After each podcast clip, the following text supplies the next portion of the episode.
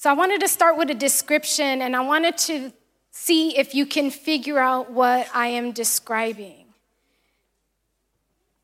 This item is normally built from stone, blocks, maybe wood. Sometimes the material is actually piled kind of roughly, other times it's built uh, very carefully, and everything is laid with a certain precision. Sometimes it's actually in its raw state. Other times they actually cover them with bronze, they cover them with silver, sometimes even gold. And 2,500 years ago, they were built out in open air or they were in the valleys, besides the riverbeds, or on the mountaintops. But today they are elaborate works of art or architecture crafted to be the center showpieces in ornate cathedrals. And if you haven't guessed what I have started to describe, I am talking or describing about altars. And many non believers have a mental image of an altar as a place where certain mysterious religious rituals can take place. And at those altars is where communion, wine happens, or, or the wafers are served, or certain prayers are recited at the altar. It's the place that seems far above and beyond the reach of the non believer. But us as Christians, we need to understand that the altar is the place where our relationship with God achieves its truth, its authenticity, and its genuineness. En el altar es a donde nosotros tenemos que entender, en, ahí es a donde tenemos esa relación, cultivamos la relación con Dios.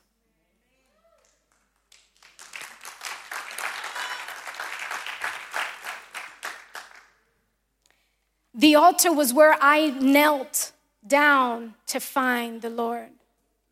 The altar is where I have repented and found my forgiveness. The altar is where I have received many blessings. El altar es a donde he venido y ha encontrado muchas bendiciones. The altar is where I have sacrificed myself to God. The altar is where my spiritual vision has been centered. The altar is where my soul was directed in action. The altar is where the best things in life has happened to me. En el altar es a donde las mejores cosas me ha pasado. The altar is where we find his existence. And for that reason, I have titled the message for this morning, Your Altar, Tu Altar. And for last, I want to ask you to stand. This is the last time. si se pueden poner de pies y abrir sus Biblias al primer libro del libro de Samuel, capítulo 14 versículos 35. I want to ask you to open up your Bibles to the first book of Samuel, chapter 14, verse 35. And I'm going to be reading from the English Standard Version this morning, and it's just one verse. And it reads, you guys have it, please say amen. Si lo tienes, puedes decir un amén. Amen. 1 Samuel 14, 35. And Saul built an altar to the Lord. It was the first altar that he had built to the Lord. Let's pray. Father, we come before you on this Sunday morning, Lord. We have had a couple of hours of worship and praise to you, Father, and we ask that through this word that you're going to bring this morning, Father, that you minister to our hearts. We set aside any distractions so we can focus on what you are wanting us to learn, what are you wanting us to understand in this morning, Father. In the beautiful name of Jesus, we pray, amen and amen. Se puede sentar. You may be seated. Now, the time has passed since Saul had become king, and at least at this point, after he has become king, is when he had decided to build an altar to the Lord. Now, God allowed Saul to become king, even though God didn't want, that wasn't God's choice. Saul wasn't his choice, it was the people's choice because they kept on crying out for a king. El rey Saúl fue escogido por la gente, no fue alguien que fue escogido por Dios. They wanted someone physical to be leading them. They wanted a mortal man. They wanted someone they can physically see with their eyes to rule over them. The scripture says that the actions of the people actually displeased God. And what they desired was to have someone else to reign over them. The people wanted what others had. They wanted somewhat of an idol or someone to go to physically, and they didn't understand that what they already had was the King of Kings and the Lord of Lords. Lo que la gente no entendía es que ellos ya tenían el Rey de Reyes y el Señor de Señores ya con ellos y ellos lo estaban rechazando y querían un hombre moral o humano para guiarlos. Samuel even saw it sinful that they would refuse and embrace the uniqueness that God had given them specifically. All of us, we are created uniquely. Even twins are very unique. He created each and every one of us. He knew what He was doing. We're not created like others. No fuimos creados como, nuestro, como la persona que ten, tenemos a nuestro lado. He created me to be me and you to be you. You weren't a mistake. You're not a failure. You're not a coincidence. But we act like the, these people, wanting to be like others and not what God has wanted us to be. We must reject and refuse what this culture, this society wants us to be. There's a very uh, me centric mentality that's going on with a bad case of comparisonitis that's going around. Those that compare themselves to others aren't wise. Los que se comparan con uno con el otro no son sabios. Many want to live their lives wanting to be like Cornelius or wanting to be like Arthur, or better yet, I want to, to be like Edith. Live your life. Do not try to live the life of someone else. No trate de vivir la vida de alguien más. Our mindset, nuestra mentalidad debe de ser, Dios, tú tienes planes para mí Y eso es lo que yo quiero en mi vida. God, you have a plan for me, and that is what I want. We need to understand that if we can only be the best that we can be, we can never be like Cornelius or Edith, because that's second best. Nunca podemos hacer como, como Cornelius, porque seremos segundo. See, as a preacher, I had to come to realization that I can't be like Pastor Ben or like Pastor. I can only be the person that God has called me to be. I chose to be the best Christy that I can be. Yo no puedo ser como el pastor. Yo necesito ser la mejor mí que puedo hacer. Church, you are fearfully and wonderfully made Embrace that.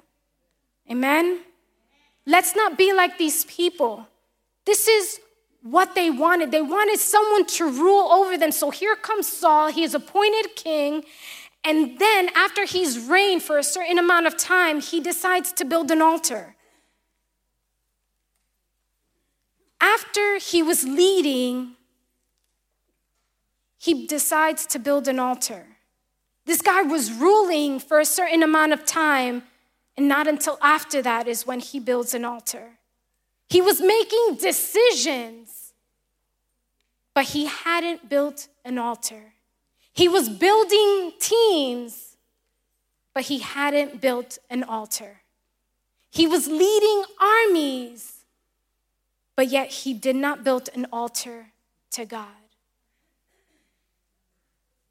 In other words, the altar for Saul was not his first response. El altar para Saúl no fue su primer recurso. The scripture tells us that building an altar was his last resort. The altar for Saul had become an option, it was the last thought in Saul's life. Now, the point is that we should have an altar in our lives, but not as an option, as a duty, as an obligation. No tenemos un altar por una opinión o por algo. No, lo tenemos por deber, por una obligación a Dios. See, this option needs to be overwritten by duty, by obligation. The altar cannot be an option. El altar no puede ser una opción. El altar es un requerimiento. It's a requirement. The altar is a requirement. If we want our lives to be its best, we need to understand that the altar becomes optional. That when the altar becomes optional, we're going to have certain obstacles that are actually bigger in our lives. Cuando ponemos el altar como opcional, vienen ciertos obstáculos en nuestras vidas que se hacen mayor que nuestro altar. Tenemos que entender, cuando hablamos del altar, no estamos hablando de, edificar un altar como una estatua.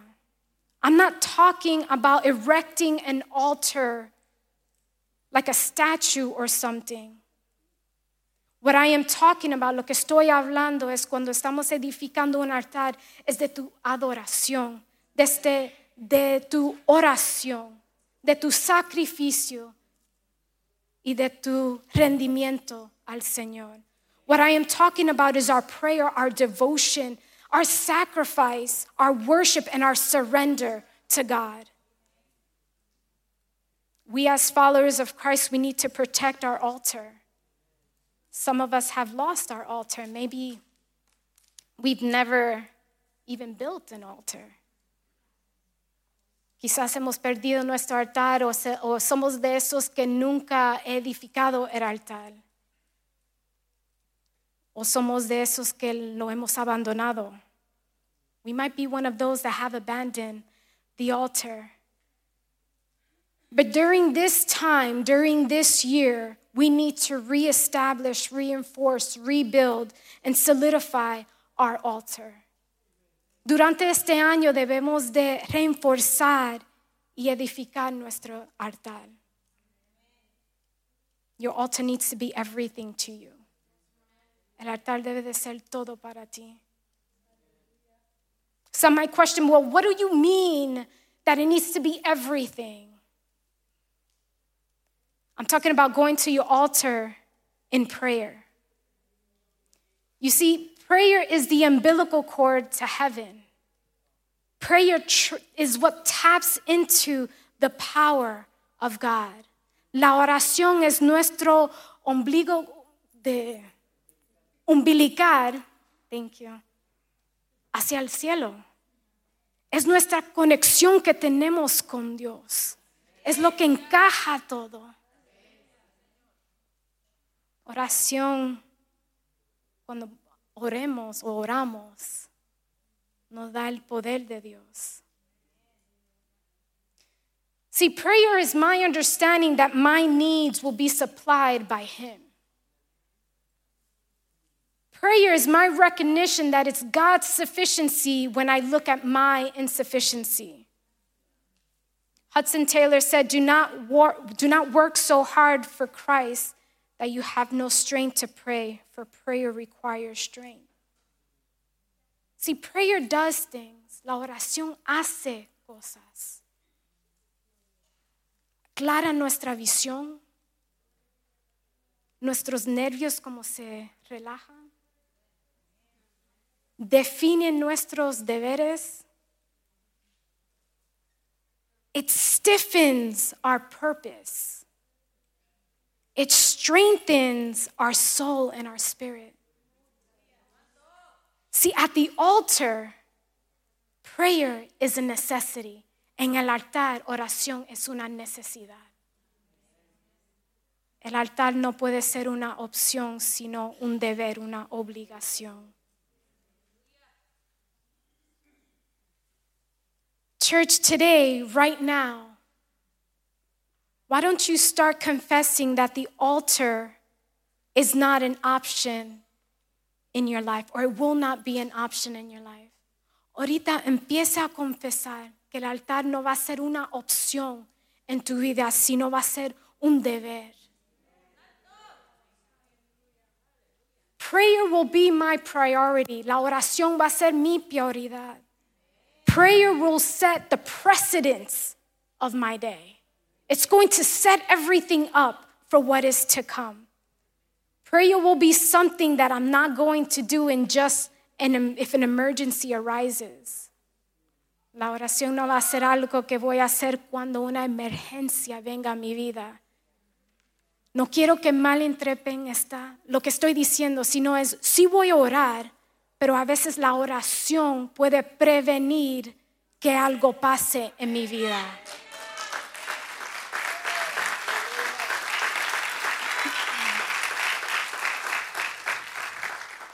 Yo voy a orar para prevenir lo que está por venir. Yo no voy a orar cuando ya sucedió lo que sucedió. I'm not going to pray after something has happened in my life. I'm going to pray so that something does not happen in my life.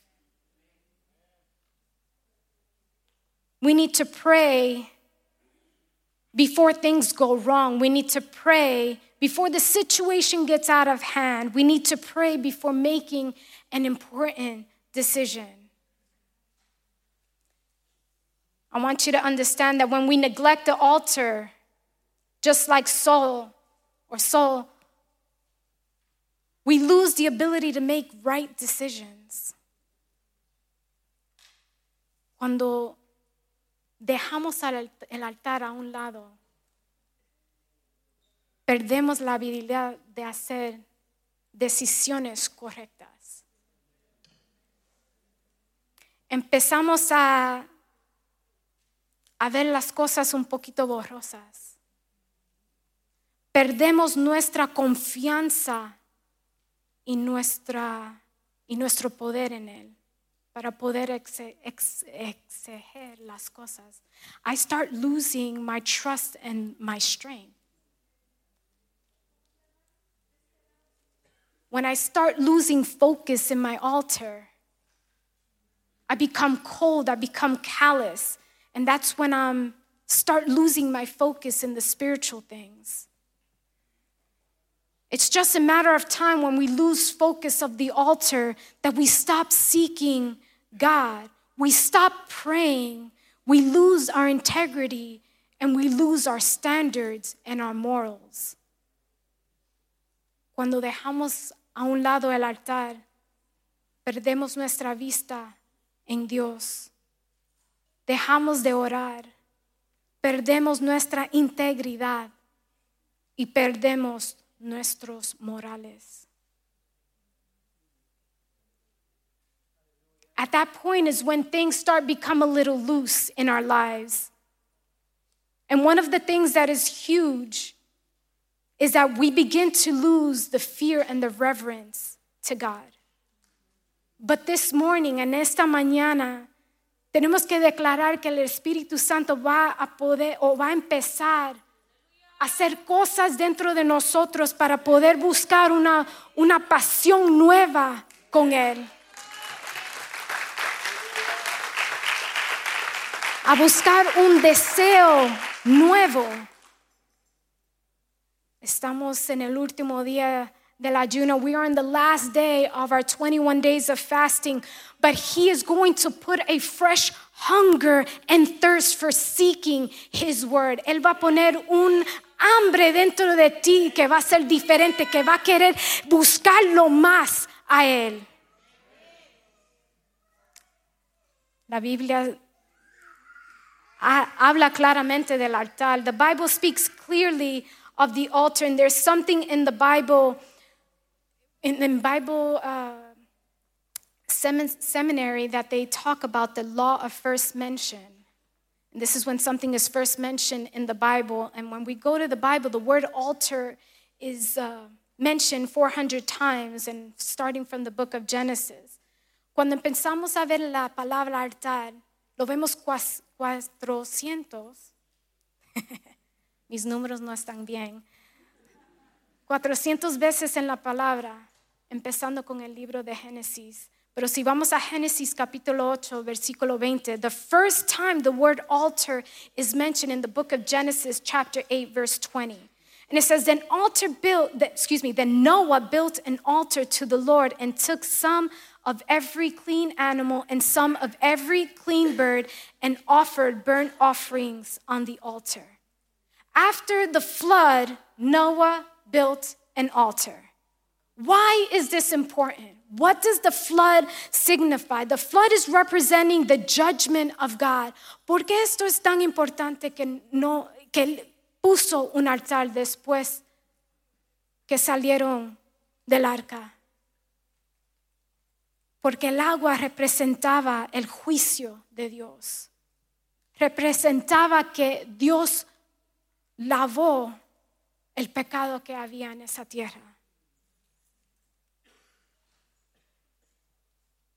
After the flood waters, Noah said that there had to be an altar. What this signified o lo que representaba eso era salvación, un tipo de salvación. In other words, when I am washed by the precious blood of the Lamb of Jesus, cuando soy lavada por la preciosa sangre de, del Señor Jesús, cuando he aceptado a Cristo como mi Salvador, una de las primeras cosas que debemos de hacer es establecer un altar. The first thing that we need to do is establish an altar. La salvación empieza en el altar, pero la salvación necesita continuar en el altar.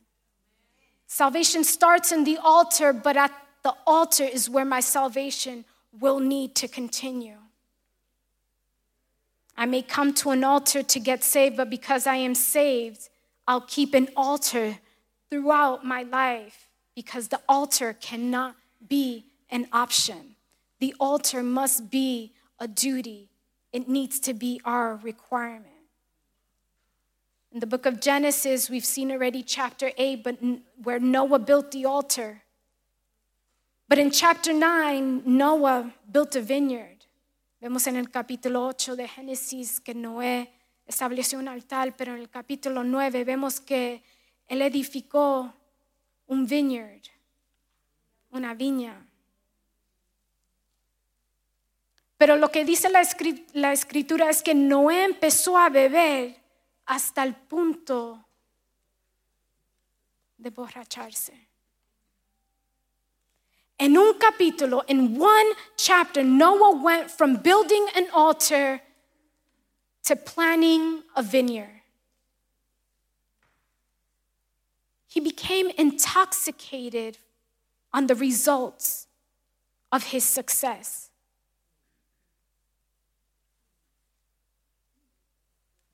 Él, Noé, se intoxicó de los resultados de su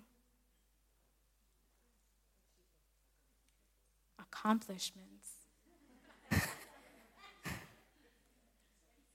de su éxito. You guys got to be a little louder.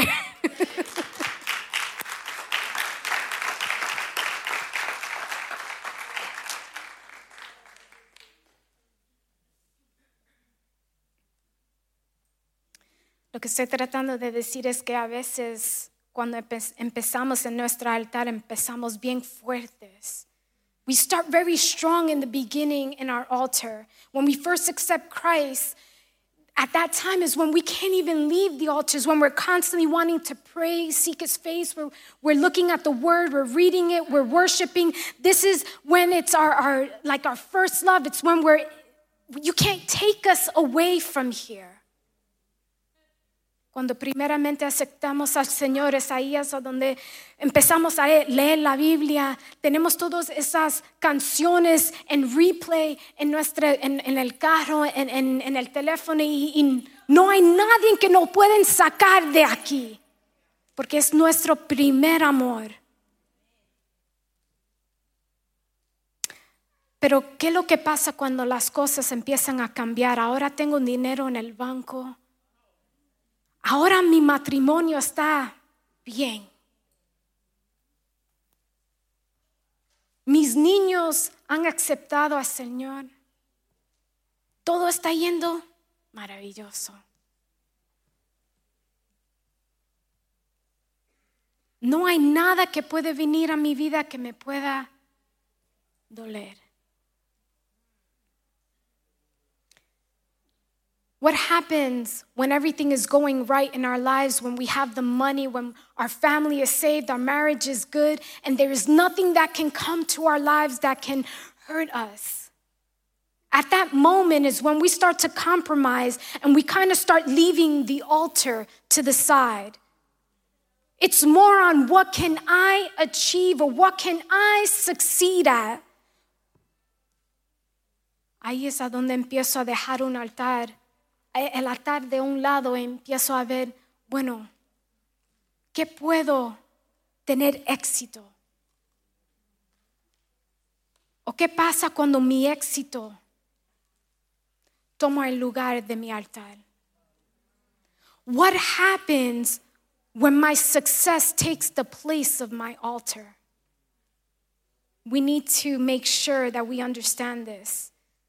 Necesitamos entender esto. The more that God blesses you, the bigger the altar should become.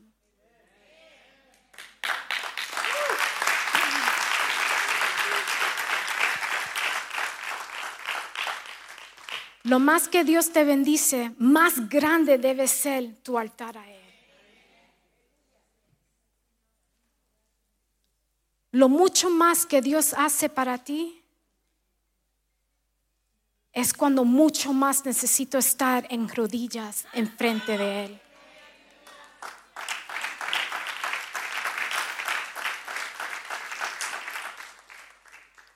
Los milagros, the breakthroughs in my life. At that moment, en ese momento es cuando yo debo de, de humillarme y llorar a Él, porque es por Él que tengo estas cosas. It's because of Him I have these things.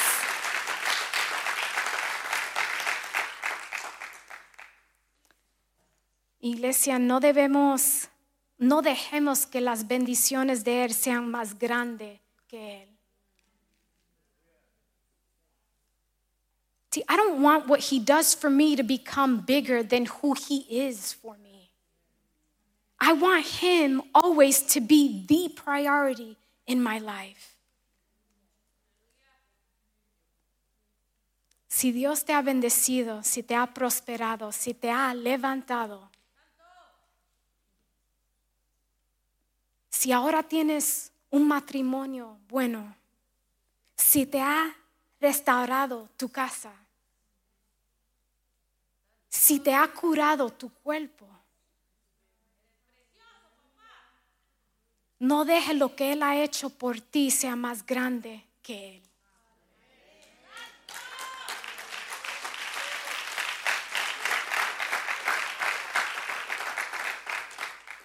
Our cry should be, Thank you, Lord, for the increase. Gracias, Señor, por el incremento en mi salario. Pero yo quiero tu intimidad. Lord, thank you for your hands in my life, but I want to seek your face. Yo quiero buscar tu rostro. Thank you, Lord, but I want to know you. Gracias, Señor, pero, quiero conocerte a ti. El altar necesita ser una prioridad en nuestra casa. The altar needs to be a priority in our house. Genesis chapter 26, verse 25. Génesis capítulo 26, versículo 25 dice, So he built an altar there and called upon the name of the Lord and pitched his tent there. And there Isaac's servants dug a well. Isaac built an altar. He pitched his tent and dug a well. Isaac edificó un altar, puso su casita y entonces él hizo un pozo. Pero tome en cuenta, you need to look at this. His altar was pitched before his tent, which his tent was his home, and then he dug the well after, which was his occupation. Isaac edificó el altar antes de su casa y antes de su ocupación, de su empleo. Él lo hizo antes. Isaac entendió que la primera cosa, he understood that the first thing he needed to do was to establish an altar. Él sabía la primera cosa que él necesitaba hacer es edificar el altar.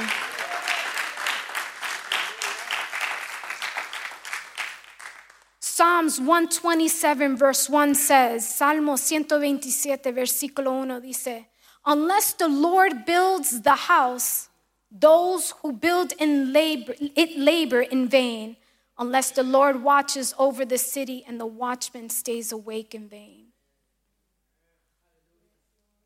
See, if I'm going to have success in, uh, in my home, if I'm, si voy a tener éxito en mi casa, éxito en mi empleo, todo empieza en el altar.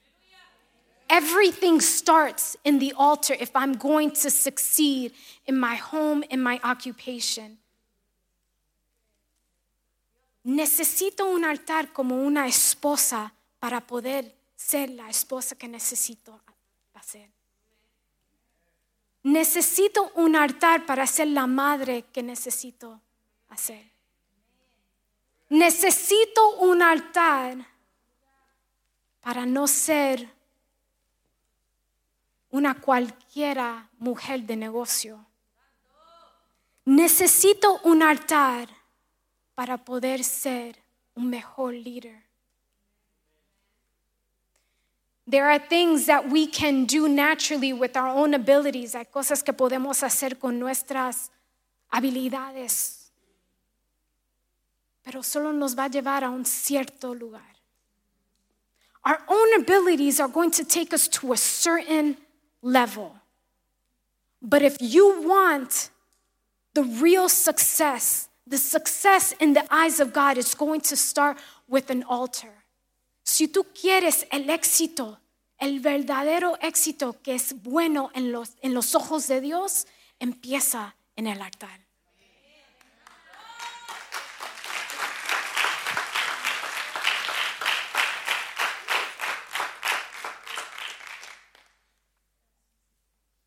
I need an altar in my house.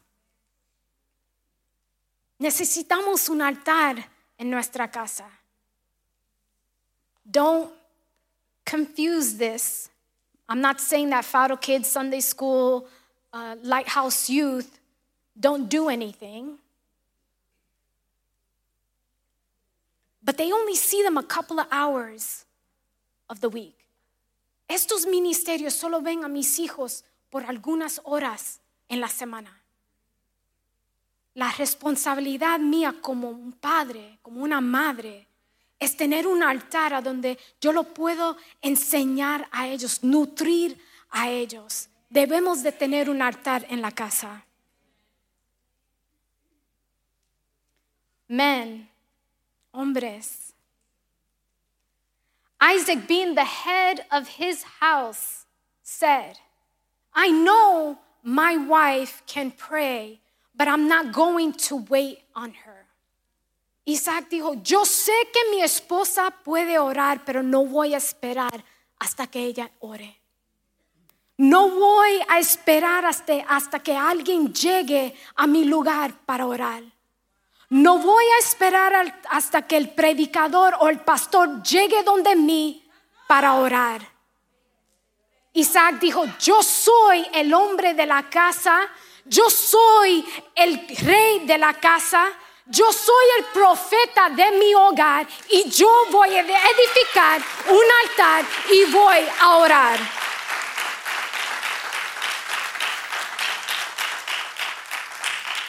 What Isaac did, he was like, no, no, no, this is my house.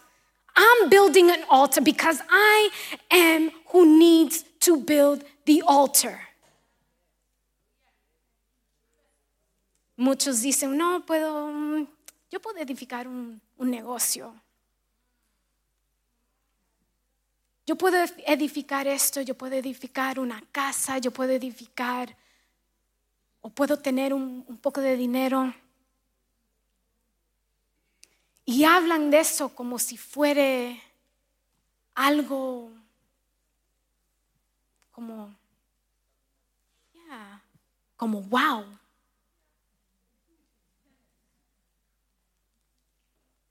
Pero debemos de hablar que yo puedo edificar un altar para mi casa. Debemos de decir, yo puedo edificar un altar para mis hijos.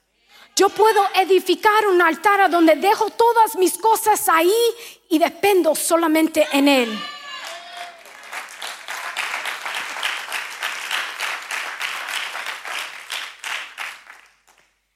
Sin un altar, mm, ya, no somos nada. El altar no es una opción, es una obligación, es un deber. Just as the altar should be a priority in our home, it needs to be a priority in our church. La misma forma que un altar debe de ser prioridad en mi casa, debe de ser una prioridad en la iglesia. Si la, Biblia nos dice que cuando Salomón entró al templo y se puso a, a orar, el fuego de Dios vino y consumió el altar y la gloria de Dios llenó ese lugar y la gente que estaba afuera, que estaba viendo, se caía a los pies y pensaba adorar a Dios. De esa misma forma nosotros tenemos que,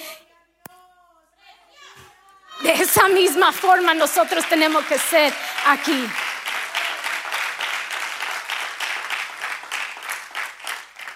Cuando Salomón, eh, cuando este hombre entró a orar al templo, ni los sacerdotes podían ejercer su deber, porque la presencia de Dios, la gloria de Dios se movía y era tan fuerte que ellos ni podían hacer lo que necesitaban hacer.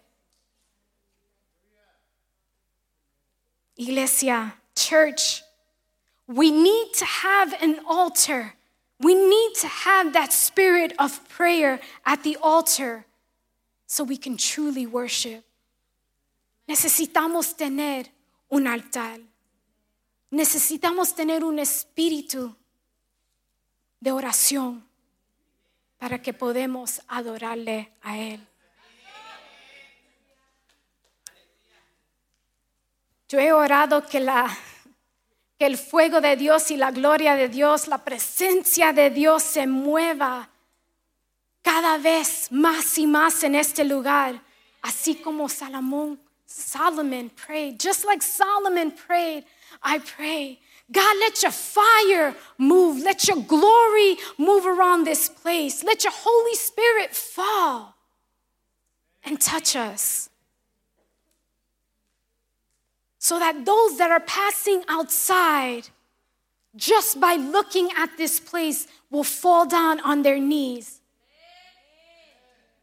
Que la presencia de Dios se mueve en este lugar de una manera que solamente las personas de afuera viendo este lugar se rodillen y empiecen a clamar a Dios.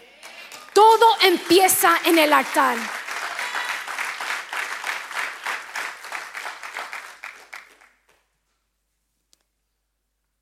Nuestro altar personal a veces puede alterar otros altares.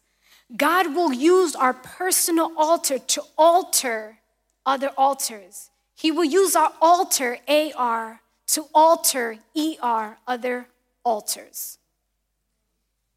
If we go to the book of Judges, chapter 6, Gideon was told by God, si vamos al libro de Jueces, capítulo 6, Gedeón, Dios le dijo a él que edificara un altar, pero que el altar de él era importante, que el otro altar, a Baal, no podía quedar edificado. Que el altar de él, que él hizo para Dios, no podía estar al lado del altar de Baal. So Gideon had to remove Baal's altar. This was important because that altar was put there to worship idols by his father. This man, he was filled with idolatry, with iniquities. This altar that his daddy built was for false gods. El altar que el papá de Gedeón puso fue para dioses falsos. Iglesia, en tu altar es a donde vas a poder enfrentar o enfrentar los altares, altares previos que han edificado tus abuelos, bisabuelos, tus tatarabuelos. En tu altar es a donde vas a poder enfrentar los altares de ayer.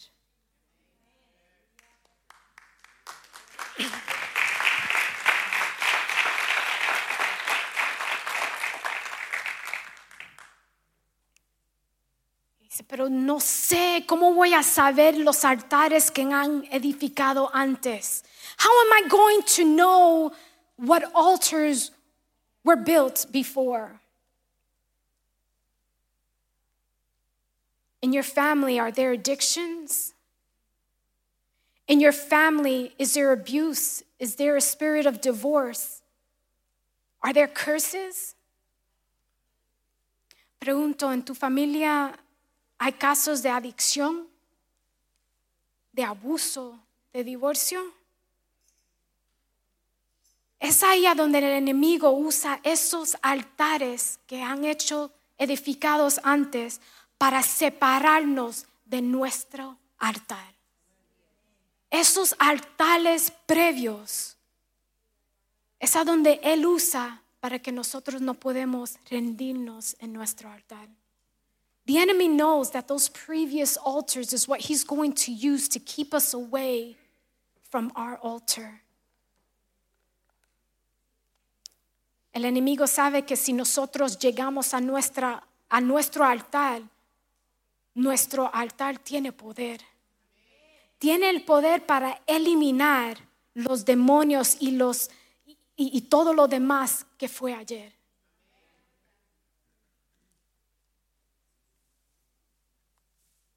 Iglesia, construye tu altar, porque tu altar puedes romper ciclos en tu familia y en tus hijos.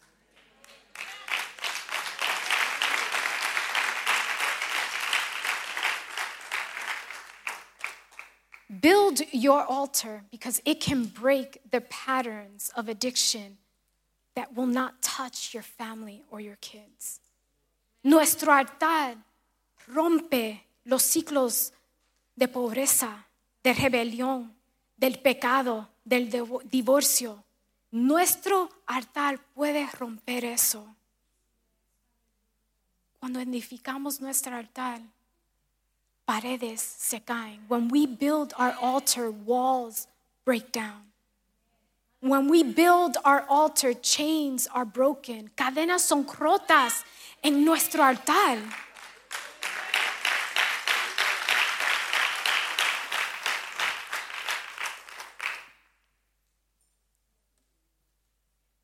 Tenemos que dejar de poner excusas y hacer víctimas. En el altar es donde nuestros destinos se miran. Los altares son poderosos. Pueden impactar nuestra eternidad. Our altar can impact our eternity. So the devil knows that if he can keep you away from your altar, he can keep you away from him. El, el, enemigo sabe que si él te puede detener de tu altar, él te puede detener de él. Our altar is where we break down previous built altars. Pero el Señor también usa los altares para autorización, the green light. When we come to the altar, we can get the green light.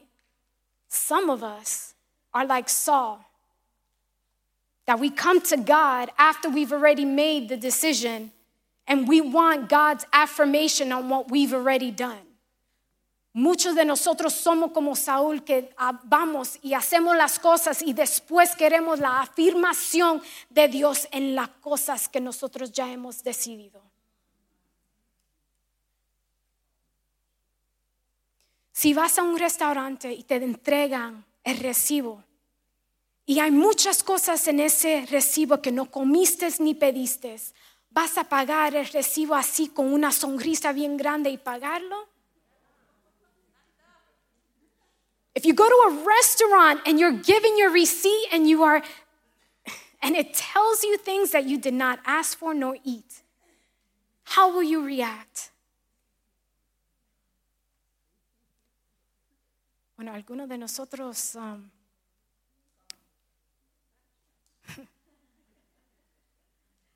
llamamos a, al muchacho, ey, ey, ey, ey, ey, ey, come, come, come, come. Y lo hacemos hasta a veces con una actitud, yo no pagué por esto, no lo pedí. O sea, me deben a mí, no voy a pagar por esto. No lo pedí, no lo consumí, no lo voy a pagar. Entonces, ¿por qué lo hacemos la misma cosa con Dios? Le damos un recibo a Él que Él no pidió. Le damos un recibo a Él que Él no autorizó y queremos que Él pague por la comida.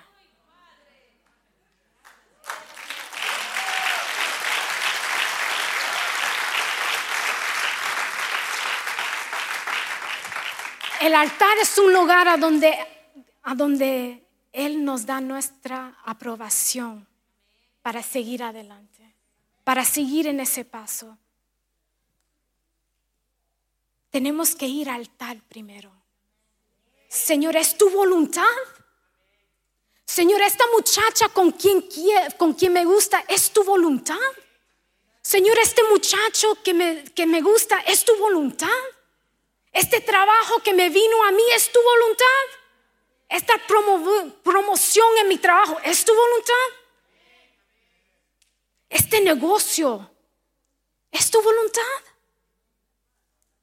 Señor, quiero que sea tu voluntad y no la mía.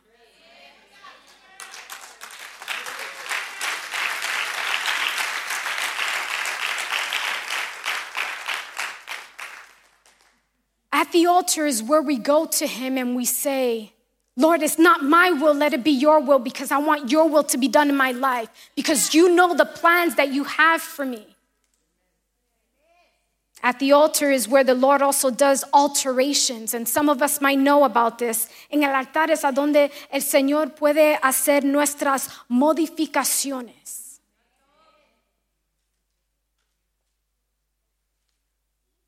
Cambio requiere un sacrificio. Cuando se escucha la palabra sacrificio, no hay nada bonito de esa palabra o de ese deber, no hay nada que lo podemos poner más bello, no. La palabra sacrificio, el deber sacrificio, ya tienen un pensamiento como feo. No hay nada simple que va con sacrificio. Cosas pasan en el altar. Things happen at the altar. It's a place of sacrifice. Es un lugar de sacrificio. The altar you build is where you worship at. You have to be intentional on that altar that you build. Tenemos que ser intencional en el altar que creamos.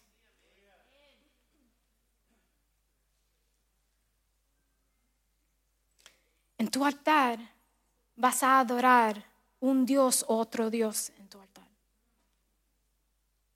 So edifique el altar correcto.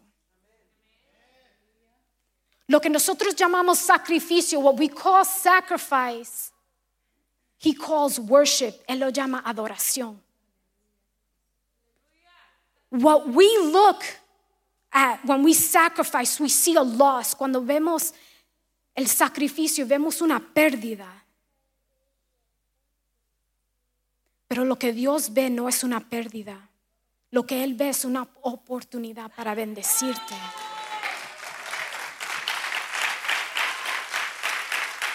Cuando sacrificamos algo, cuando sacrificamos ciertas cosas en nuestras vidas, abrimos el espacio para que Él pueda entrar y morar en nuestro corazón. Hay un poder en el altar,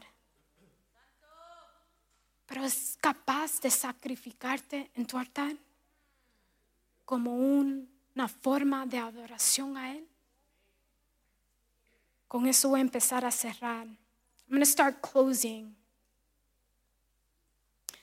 I've heard some say, well, He wants so much of me.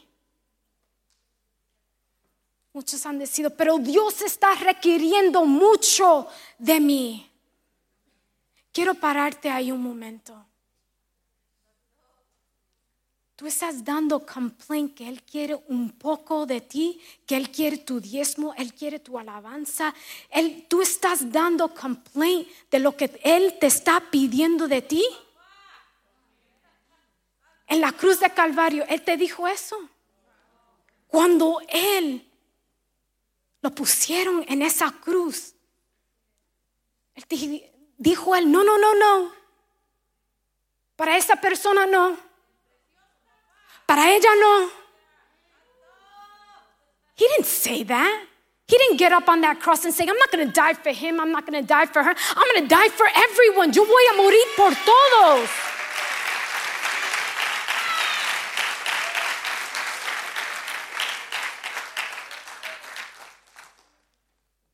No importa lo que Dios ha requerido de nosotros, lo más mínimo que sea, siempre va a ser mínimo en comparación lo que Él ha hecho por nosotros.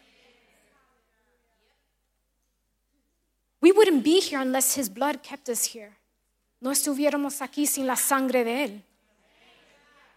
We wouldn't be here unless His presence looked over us. No estuviéramos aquí si su presencia no miraba, no nos mire a nosotros.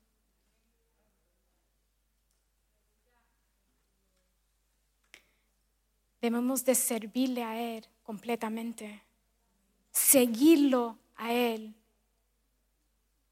y buscarlo a Él con pasión. Sabes que también en el altar hay activación.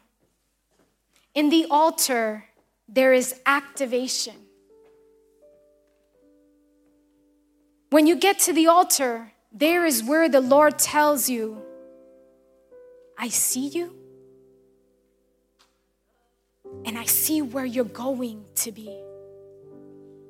Ahí en el altar es a donde Dios nos dice, te veo a ti, pero te veo a donde yo te quiero llevar. En el altar es a donde Él nos prepara para las bendiciones que Él tiene para nosotros.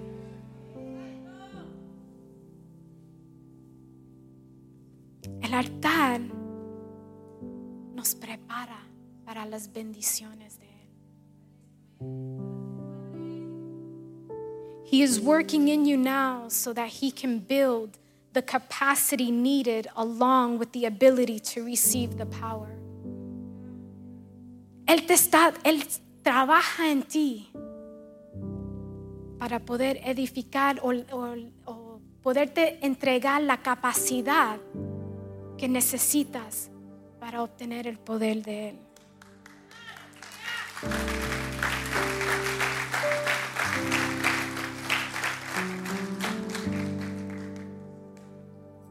En estos tiempos necesitamos no la sugerencia de los que están allá afuera. We need a much better expertise than what is out there. We need the Holy Spirit. Necesitamos el Espíritu Santo en nuestras vidas. Necesitamos la unción. Necesitamos esa cosa que puede destruir los yugos.